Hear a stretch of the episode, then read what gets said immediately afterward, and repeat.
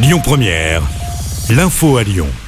Bonjour Rémi, bonjour Jam et bonjour à tous. L'actualité évidemment marquée par cette nouvelle journée de mobilisation contre la réforme des retraites. Deuxième mobilisation nationale après celle du 19 janvier. À Lyon, la manifestation partira en début d'après-midi de la manufacture des tabacs direction la place Bellecour. Journée de grève avec évidemment des perturbations, notamment dans les transports. Trafic très perturbé à la SNCF. Un TGV sur trois en circulation, un sur deux sur l'axe sud-est. Comptez également deux TER sur 10 en moyenne dans la région. À Lyon, le réseau TCL, attention, s'arrête à 20h30 ce soir. Le métro B est totalement à l'arrêt aujourd'hui. Fréquence allégée pour le métro A et le métro D.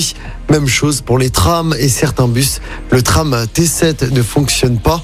Des perturbations aussi dans les établissements scolaires. 50% de grévistes dans les écoles selon les syndicats. La CGT annonce 80% de grévistes à la raffinerie de Fézin.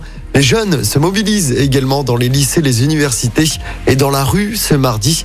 On vous a mis le détail des perturbations du jour sur notre application. Dans l'actualité locale, les suites du meurtre de la rue du Canal à Villeurbanne, un homme de 29 ans tué par un coup de couteau la semaine dernière. Ça s'était passé devant le hall d'entrée d'un immeuble. Selon le progrès, le suspect âgé de 30 ans a été mis en examen et écroué pour homicide volontaire. Il a avoué les faits. L'enquête se poursuit pour comprendre les raisons de son geste.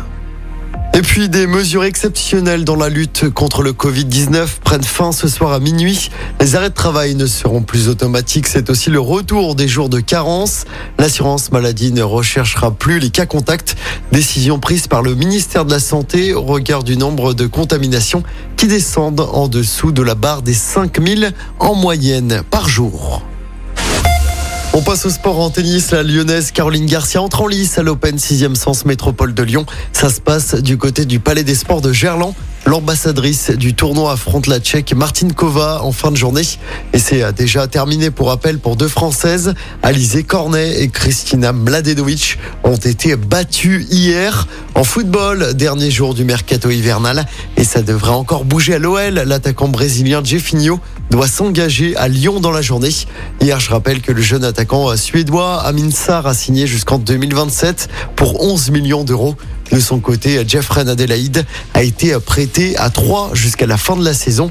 Et puis en basket, l'Asvel joue en Coupe d'Europe ce soir, 22e journée d'Euroleague.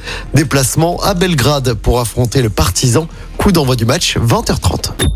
Écoutez votre radio Lyon Première en direct sur l'application Lyon Première, lyonpremière.fr et bien sûr à Lyon sur 90.2 FM et en DAB+. Lyon Première